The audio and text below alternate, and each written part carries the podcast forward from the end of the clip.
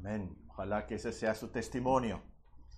Preparación para el sermón de esta tarde. Vamos a buscar nuestras Biblias el libro de Juan una vez más, pero ahora el capítulo 21. Juan, el capítulo 21. Les voy a leer este capítulo, Juan, capítulo 21, pero voy a comenzar a leer en el versículo 30 del capítulo 20.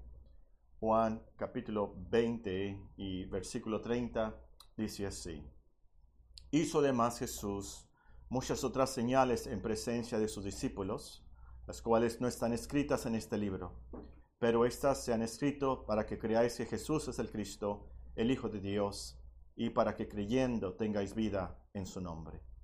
El capítulo 21 de Juan. Después de esto, Jesús se manifestó otra vez a sus discípulos junto al mar de Tiberias, y se manifestó de esta manera. Estaban juntos Simón Pedro, Tomás llamado el Dídimo, Natanael, el de Caná de Galilea, los hijos de Zebedeo y otros dos de sus discípulos. Simón Pedro les dijo, voy a pescar. Ellos le dijeron, vamos nosotros también contigo. Fueron y entraron en una barca, y aquella noche no pescaron nada. Cuando ya iba amaneciendo, se presentó Jesús en la playa, mas los discípulos no sabían que era Jesús. Y les dijo, hijitos, ¿tenéis algo de comer? Le respondieron, no. Él les dijo, echad la red a la derecha de la barca y hallaréis. Entonces la echaron y ya no la podían sacar por la gran cantidad de peces. Entonces aquel discípulo a quien Jesús amaba dijo a Pedro, es el Señor. Simón Pedro, cuando oyó que era el Señor, se ciñó la ropa, porque se había despojado de ella, y se echó al mar. Y los otros discípulos vinieron con la barca, arrastrando la red de peces, pues no distaban de tierra, sino como doscientos codos. Al descender a tierra vieron brasas puestas y un pez encima de ellas y pan. Jesús les dijo, Traed de los peces que acabáis de pescar. Subió Simón Pedro y sacó la red a tierra, llena de grandes peces, ciento cincuenta y tres, y aun siendo tantos, la red no se rompió. Les dijo Jesús, Venid, comed. Y ninguno de los discípulos se atrevía a preguntarle, ¿tú quién eres? sabiendo que era el Señor. Vino pues Jesús y tomó el pan y les dio, y asimismo del pescado.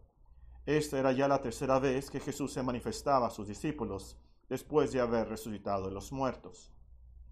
Cuando hubieron comido, Jesús dijo a Simón Pedro, Simón, hijo de Jonás, ¿me amas más que estos? Le respondió, Sí, Señor, tú sabes que te amo.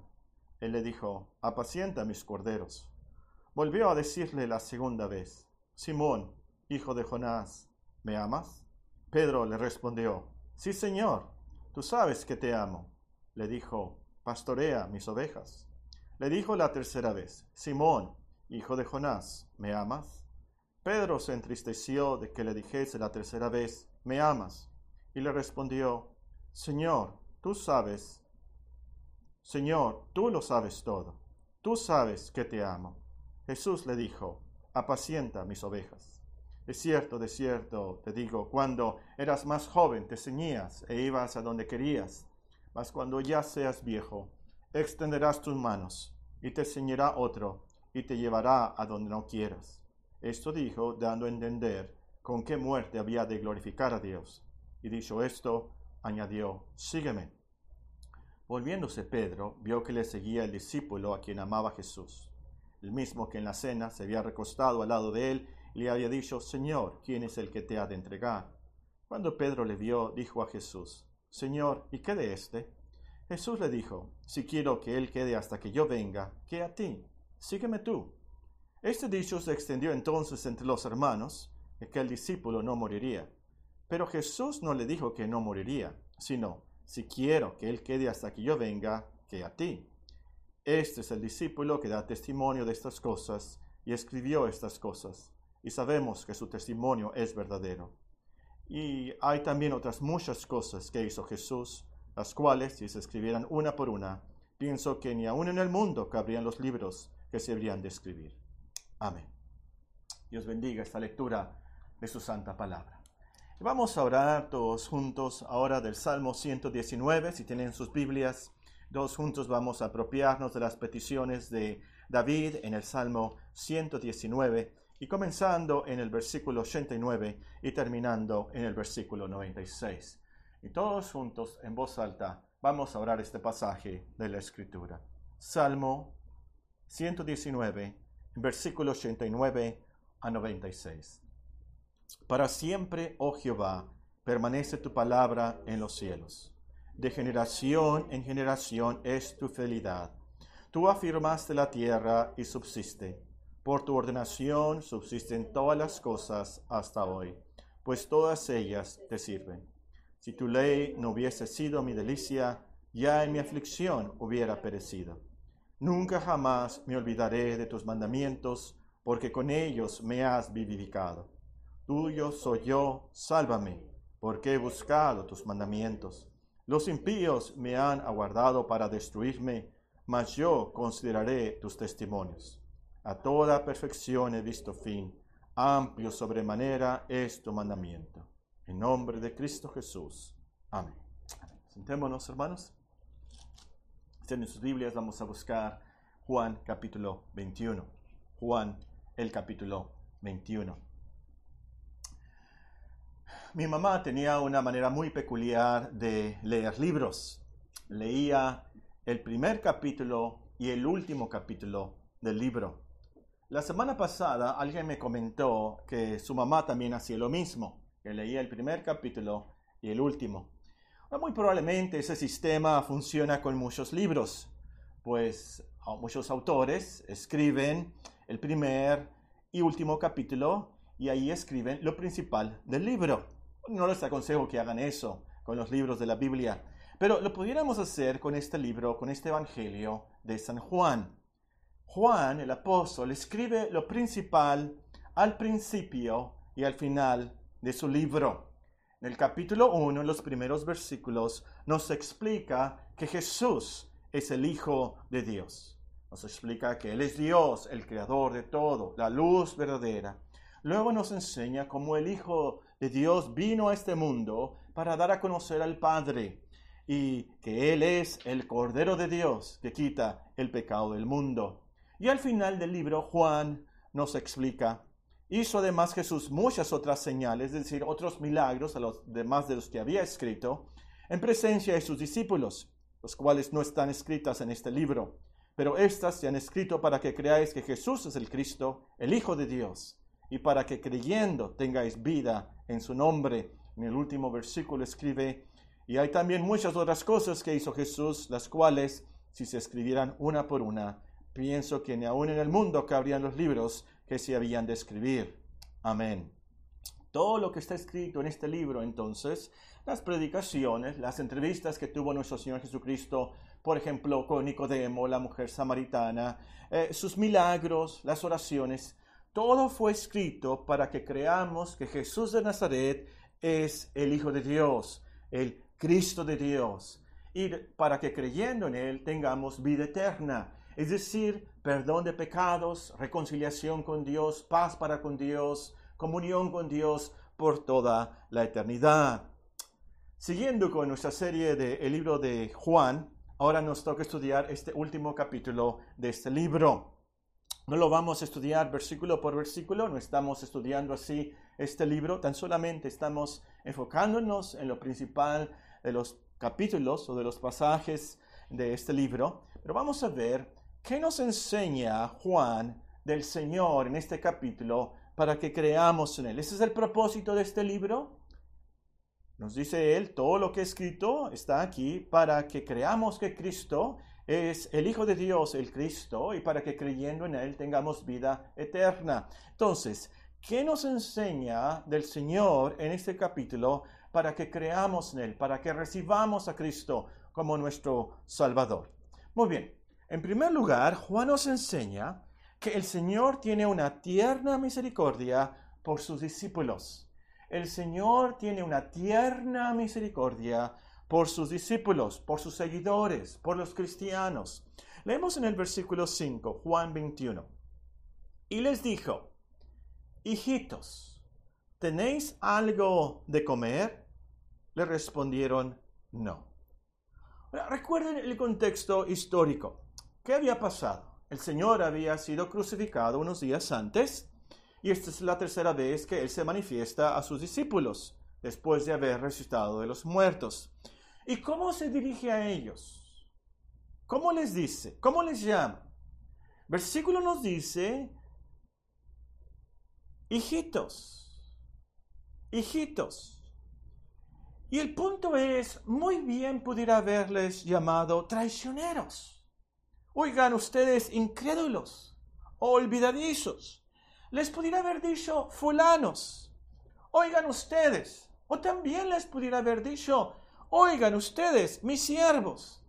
Pero el Señor escoge una palabra de la más tierna. Hijitos.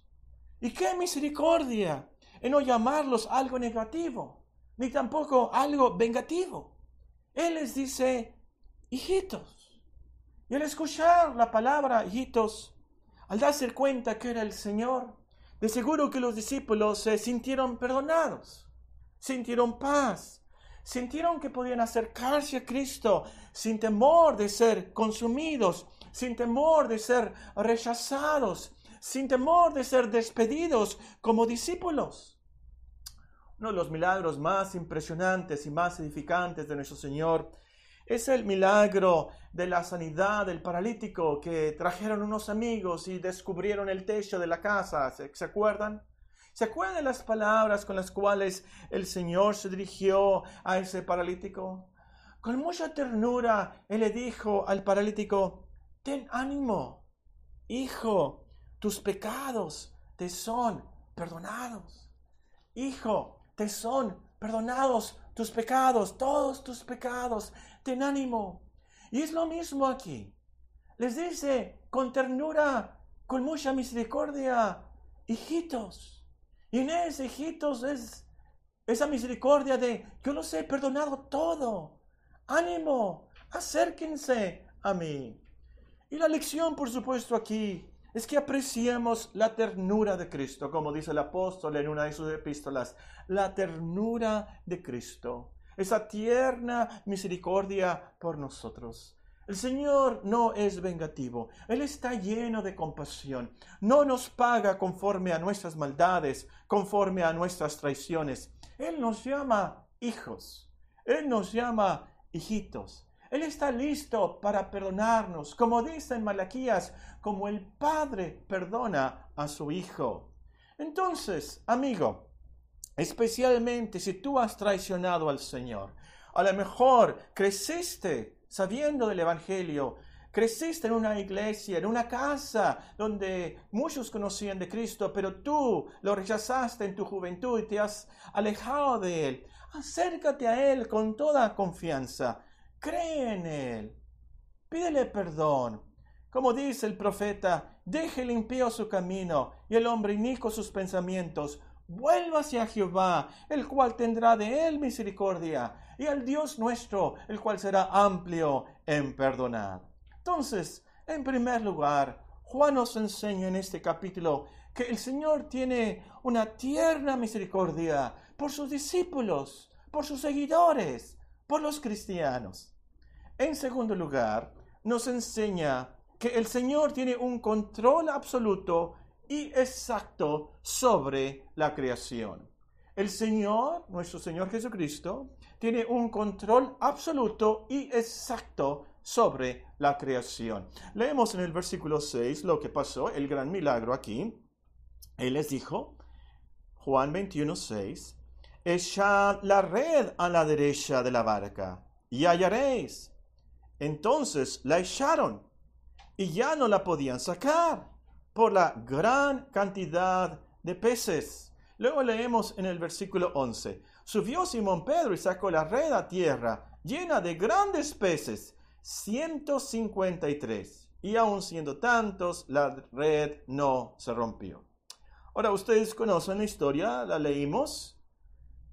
Estos discípulos pescaron toda la noche y no habían podido pescar nada. Aquí vemos el gran milagro. El Señor les dice, echen la red a la derecha de la barca y hallaréis.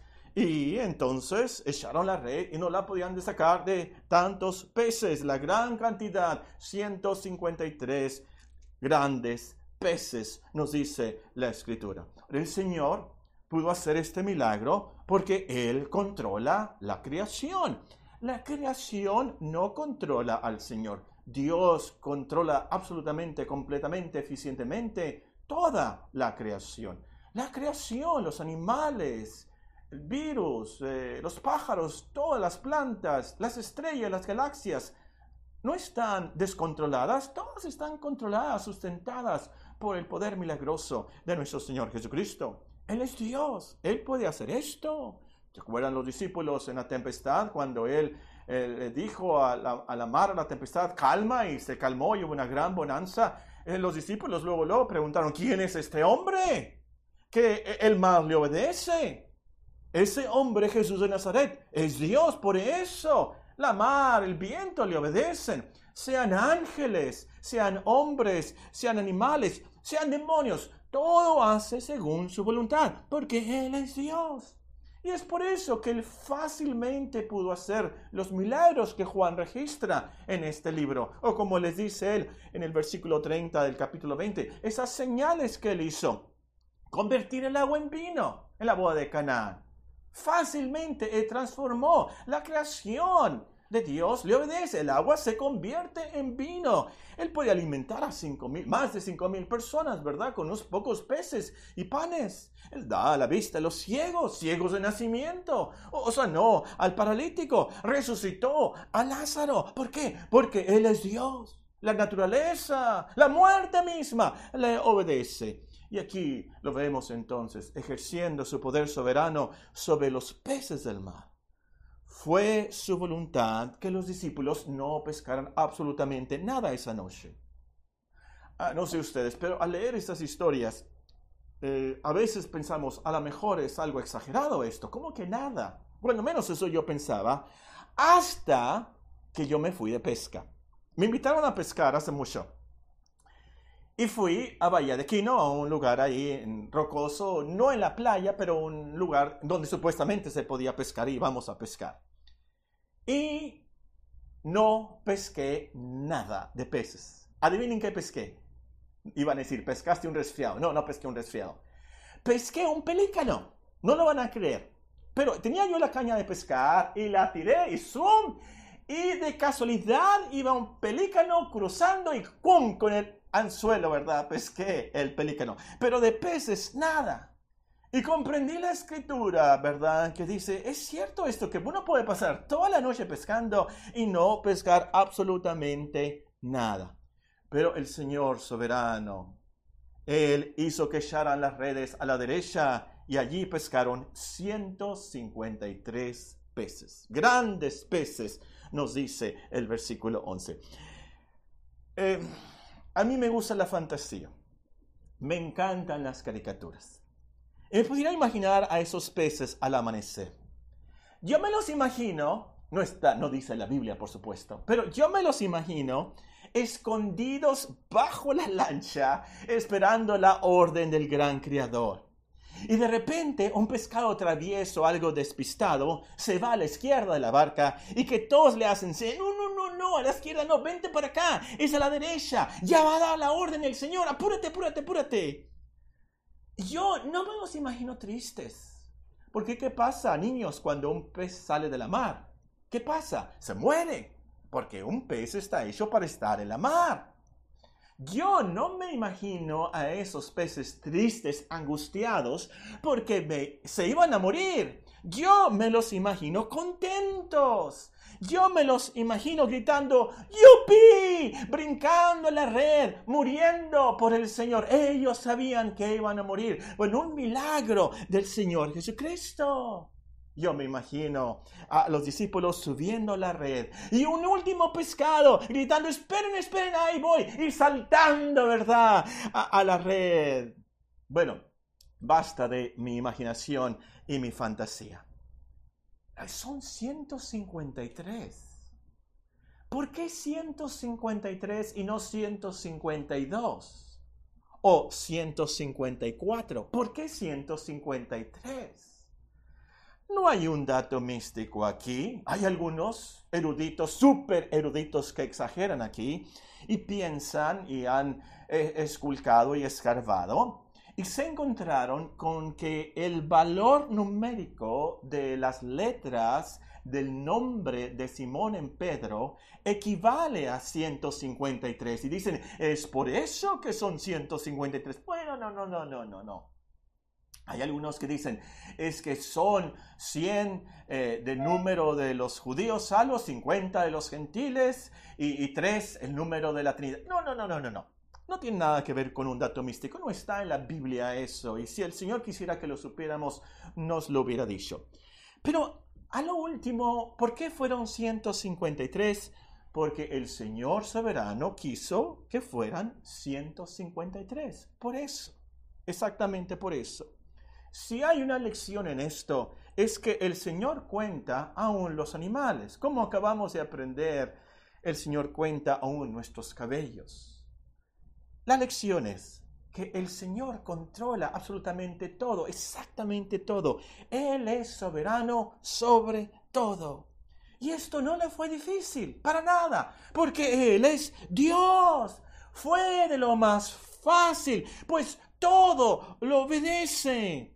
Y ahora, hermanos, esta es una lección muy consoladora y que nos debe animar mucho en estos días de pandemia. El virus no es independiente de Dios, Dios está sobre el virus, Él está controlando cada virus que existe en el mundo, en el planeta.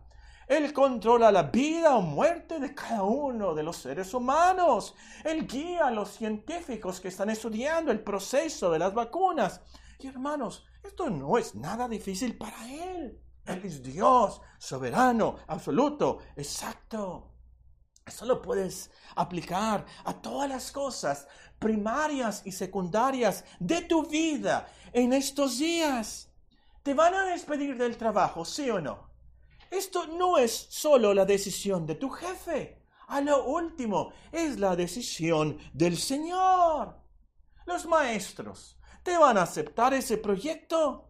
A lo último, no es decisión de los maestros, es decisión de Dios. Y así en todas las cosas. Si esa muchacha te dijo que no, a lo último no es decisión de esa muchacha, es decisión de Dios. Si ese muchacho no te busca, a lo último es de Dios. ¿Lo crees esto? ¿Sí o no? Si te llaman de esa oficina para un trabajo, va a ser decisión de Dios. ¿Crees esto? Que el Señor es Dios. Señor absoluto, soberano. Esta mañana, eh, por, eh, a lo mejor algunos de ustedes notaron, tuvimos problemas con el sonido en Sermon Audio. A lo último, después, después de la predicación de eso, me dijeron, tuvimos problemas con Sermon Audio y no se escuchó tu voz. Y yo me puse a pensar en la aplicación del sermón de esa tarde. Yo tengo que creer que eso no fue del el diablo. Eso no fue de la tecnología o de BS o de Sermon Audio. Eso no fue nada de las computadoras. A lo último, eso lo hizo Dios. ¿Saben? Dios no necesita mi sermón. Dios no necesita mi voz. Y Él sabe lo que hace. Tal vez fue para que algunos de ustedes supieran de Facebook, que ahí podían escuchar el sermón en Facebook y en Zoom, y le pueden avisar a un amigo en esta semana, ¿sabes que tienes Facebook en tu teléfono? Te puedes escuchar los sermones de mi iglesia. Tal vez por eso se fue la voz en sermón audio, sermones bíblicos. No sé cuál fue la razón, pero lo que sí sé, que eso fue de Dios, que Él controla absolutamente todo, exactamente, eficientemente. Pero saben, la lección principal de esto, y es por eso que Juan lo enfatiza en el primer capítulo y en el último capítulo, es que el Señor es Dios. Y porque es Dios, Él puede salvarnos. Por eso su sangre es un pago precioso, eficiente, poderoso. Y cuando Dios la sangre ve, Él pasa de nosotros. En el Calvario ustedes muy bien saben, fueron crucificadas tres personas, pero no fue la sangre de las tres personas la que nos redimió, fue la sangre de Jesús, Jesús de Nazaret, la que nos salvó y nos redimió, es por esa sangre que se nos perdona de todos nuestros pecados. ¿Por qué? ¿Por qué? Porque es la sangre del unigénito Hijo de Dios. Es su sangre como Hijo de Dios que le da un valor infinito a su sacrificio por nosotros. Entonces, lo principal aquí no es que creas que Jesús es el Creador soberano sobre los peces del mar. Es que creas que Él es soberano de soberanos, Señor de señores y Rey de reyes. Y lo principal de todo esto, a lo último, es que creas en Él como el Hijo de Dios y que lo adores, le glorifiques, lo honres, lo obedezcas, porque Él es Dios. Entonces, en segundo lugar, Juan nos enseña, el Señor tiene un control absoluto y exacto sobre la creación. En tercer lugar, nos enseña que el Señor tiene un amor infinito por sus ovejas. El Señor tiene un amor infinito por sus ovejas. Leemos en el versículo 15, Juan 21. Cuando hubieron comido, Jesús dijo a Simón Pedro, Simón, hijo de Jonás, ¿me amas más que estos? Le respondió, Sí, Señor, tú sabes que te amo. Él le dijo, Apacienta mis corderos. Volvió a decirle la segunda vez, Simón, hijo de Jonás, ¿me amas? Pedro le respondió, Sí, Señor, tú sabes que te amo. Le dijo, Pastorea mis ovejas. Le dijo la tercera vez, Simón, hijo de Jonás, ¿me amas? Pedro se entristeció de que le dijese la tercera vez, ¿me amas? Y le respondió, Señor, tú lo sabes todo, tú sabes que te amo. Jesús le dijo, apacienta mis ovejas. Al enseñar sobre este párrafo, la mayoría, si no es que todos los predicadores, se enfocan en la reconciliación de Pedro con el Señor. Recalcan que como así como Pedro negó tres veces al Señor, así el Señor le preguntó tres veces si lo amaba. Y notan, subrayan que eh, se usan diferentes palabras en el original para describir ese amor en esa pregunta. Y no está mal, por supuesto, es una buena lección aquí. Pero creo que hay una lección, tal vez escondida, pero muy importante, en lo que le pide el Señor a Pedro. El Señor le pide tres veces a Pedro, ¿qué? ¿Qué le pide el Señor tres veces a Pedro? Apacienta mis corderos, pastorea mis ovejas, apacienta mis ovejas. Tal vez lo juzgo mal, pero ¿qué estaba haciendo Pedro ese día? Díganme, ¿qué estaba haciendo Pedro ese día? Motivando a los hermanos en Jerusalén, enseñándoles a los cristianos recién nacidos por qué tenía que ser crucificado Cristo y cómo era que tenía que resucitar estaba animando a Tomás a seguir adelante, que el Señor lo había perdonado? No, se fue de pesca. Se fue de pesca e invitó a otros que se fueran con él. Se fue de pesca. Ahora, no está mal irse de pesca. Yo he ido de pesca. Y si a usted le gusta pescar, adelante. Y si es su llamado, con mucha más razón, adelante, váyase de pesca. Pero sospecho que con estas peticiones del Señor a Pedro, como que lo está amonestando. Pedro le está diciendo, no te vayas de pesca. Lo que debes de estar haciendo es apacentar mis corderos. Lo que debes estar haciendo es pastorear mis ovejas. Lo que debes de estar haciendo es apacentar mis ovejas. Como le digo, ah, tal vez me equivoco en esto y juzgo mal a Pedro. Pero de seguro que no me equivoco en concluir que el Señor tiene un gran amor, un gran interés. Al Señor le importan mucho sus ovejas, su preocupación santa, su interés, su cuidado. El cuidado de Cristo resucitado es por sus ovejas. Para los que han leído los evangelios, sobre todo Juan, esto no es sorpresa. Esta es una lección que se recalca en el capítulo 10 de Juan. Cristo es el buen pastor. Él tiene sus ovejas. El Padre se las dio. Él las rescata, Él las salva, Él muere por ellas, Él las ama, Él da su vida por ellas en la cruz. Tiene el gran interés por ellas, las busca, las halla, se regocija sobre ellas. Sin duda alguna aquí podemos entonces descubrir esta lección. El Señor tiene un amor infinito por sus ovejas. Y la lección, hermano, hermana, no olvides, el Señor está hablando aquí de ti como cristiano. El cristiano es su oveja. Los cristianos, los que le siguen sus discípulos, son las ovejas que el Padre le dio. Niños, algunos creen que el Señor cuando le dice a Pedro que apaciente sus corderos, se está refiriendo a los niños cristianos, a los pequeños, a los corderitos. Una, usa el Señor una palabra diferente a cuando dice pastorea mis ovejas. Dice corderos, piensan algunos, eh, porque se refiere a los niños, a los más pequeños. O tal vez por eso es el cambio de palabras. Pero eh, eh, es cierto, sin duda alguna, que el Señor tiene un gran interés muy especial por los niños, por los niños cristianos. Pero el punto es para todos, corderitos, ovejas, mayores ya. El punto es, creamos en Cristo como el Hijo de Dios, el gran pastor de las ovejas. Creamos en su infinito amor por nosotros. La muerte de Cristo en la cruz lo garantiza.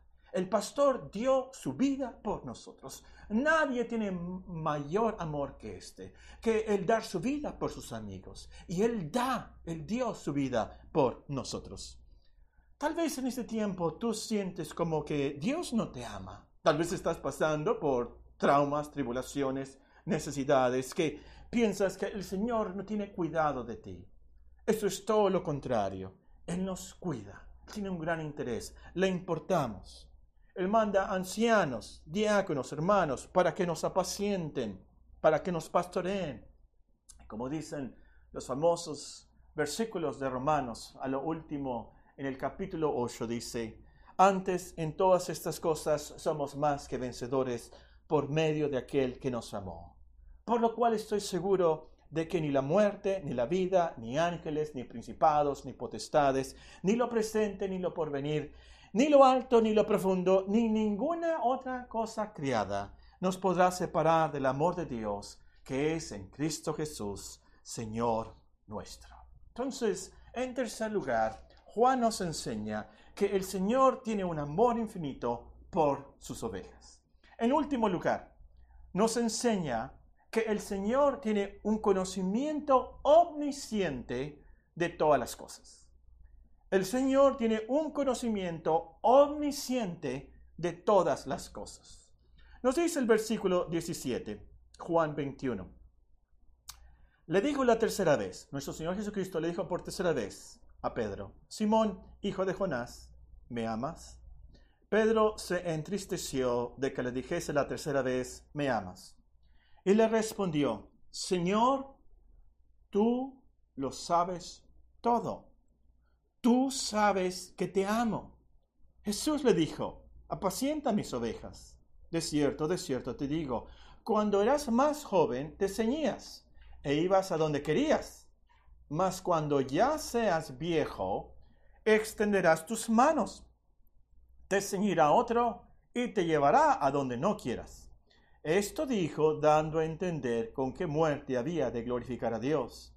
Y dicho esto, añadió, sígueme. Tengo unas preguntas para ustedes. ¿Cómo sabía Cristo dónde encontrar a sus discípulos pescando? En toda la playa ahí de Galilea, en todos los mares de Israel. ¿Cómo sabía nuestro Señor Jesucristo dónde estaban sus discípulos? ¿Cómo sabía que los discípulos tenían que aventar la red a la derecha, no a la izquierda, o enfrente, o atrás? ¿Cómo sabía que Pedro le amaba y que tenía que amonestarlo a apacentar las ovejas. La respuesta a todas estas preguntas es la misma. Cristo es Dios. Cristo es Dios omnisciente. Él sabe todas las cosas. Nadie tiene que informarle nada, nada. Él sabe instantáneamente todo lo que sucedió, todo lo que sucede y todo lo que sucederá en el futuro, o todo lo que pudiera haber sucedido en el pasado, o todo lo que pudiera haber sucedido en el presente, o todo lo que pudiera haber sucedido y sucederá en el futuro, si algún factor cambiara. Él sabe todas las cosas que hay de saber de este mundo y del venidero, porque Él es Dios. Él sabía exactamente en qué parte de la playa estaban pescando los discípulos y él sabía exactamente cómo podían pescar de verdad. Sabía sobre las respuestas de Pedro, sabía lo que necesitaba escuchar Pedro y sabía cómo iba a morir Pedro. Como cantó el rey David sobre el conocimiento del Señor, tal conocimiento es demasiado maravilloso para mí. Alto es, no lo puedo comprender. Y esta enseñanza tiene su lección práctica. El Señor sabe si tú le amas. Imagínate que tú eres Pedro en el versículo 17. Le dijo la tercera vez, Paco, hijo de Paco, ¿me amas? Paco se entristeció de que le dijese la tercera vez, me amas? Y le respondió, Señor, tú lo sabes todo. Tú sabes que te amo. Ponga ahí su nombre por unos momentos. Léalo, por favor. Le dijo la tercera vez, ¿me amas? Se entristeció de que le dijese la tercera vez, ¿me amas? Y le respondió, Señor, tú lo sabes todo. Tú sabes que te amo. Amigo, amiga, por supuesto que tú no vas a decir que odias al Señor. Tú vas a decir que le amas. Pero ¿realmente le amas? El Señor de verdad sabe si le amas si le amas de corazón, si le obedeces, si le honras como Señor, como el Hijo de Dios. Y déjame decirte, en su omnisciencia, Él sabe todo. El Señor sabe de todos tus pecados contra Él, sabe de tus vicios secretos, sabe de tus mentiras, tus envidias, tus codicias, sabe cómo vives y sabe exactamente cuándo te vas a morir tú. Amiga, amigo, prepárate para venir al encuentro de tu Dios. Arrepiéntete porque Él lo sabe todo. Cree estas lecciones. Cree estas increíbles buenas noticias. El Hijo de Dios vino a este mundo. Él vino para salvar a pecadores como nosotros. Él está listo para perdonarte con amplia misericordia. Acércate a Él. Lee la Biblia. Ora, Señor, ten misericordia de mí. Enséñame. Yo quiero aprender de ti. Yo quiero amarte. Dame vida eterna. Yo quiero creer. Y cristiano, cristiana, el Señor sabe si le amas. De seguro, de seguro, que confiesas que no le amas como deberías. Todo cristiano lo último va a confesar, por supuesto yo amo al Señor, pero ¿cómo quisiera amarle más? Sabes que fallas en amarle con todo tu corazón, con toda tu mente, con todas tus fuerzas. Sabes que quieres amarle más, quieres obedecerle más, quieres honrarle más. Pero déjame decirte, esta es la gran consolación, que el Señor lo sabe. El Señor sabe que tú le amas. A lo mejor tú te sientes tan mal porque le fallas tanto, pero el Señor sabe que te sientes mal. Él sabe que tú has creído en Él y Él sabe que quieres amarle más y más. Entonces tú dile, Señor, yo creo, ayuda mi inclinación. Señor, yo te amo, ayúdame a amarte más. Hermana, hermano, el Señor sabe exactamente dónde estás. El Señor sabe qué estás pasando en tu vida. Él sabe de tus sufrimientos, Él sabe de tus necesidades, de tus tribulaciones, de tus tentaciones. Él sabe de cómo le vas a glorificar en la vida y Él sabe de cómo le vas a glorificar en tu muerte. Y el último entonces, podemos vivir con mucho ánimo y con mucha esperanza, sabiendo que estamos en las manos de un Señor soberano que controla todo para nuestra salvación, pero sobre todo para su gloria. De eso se trata este libro de Juan. Hizo además Jesús muchas otras cosas, otras señales en presencia de sus discípulos, las cuales no están escritas en este libro, pero estas se han escrito para que creáis que Jesús es el Cristo, el Hijo de Dios y para que creyendo tengáis vida en su nombre. Y hay también otras muchas cosas que hizo Jesús, las cuales, si se escribieran una por una, pienso que ni aún en el mundo cabrían los libros que se habrían de escribir. Amén.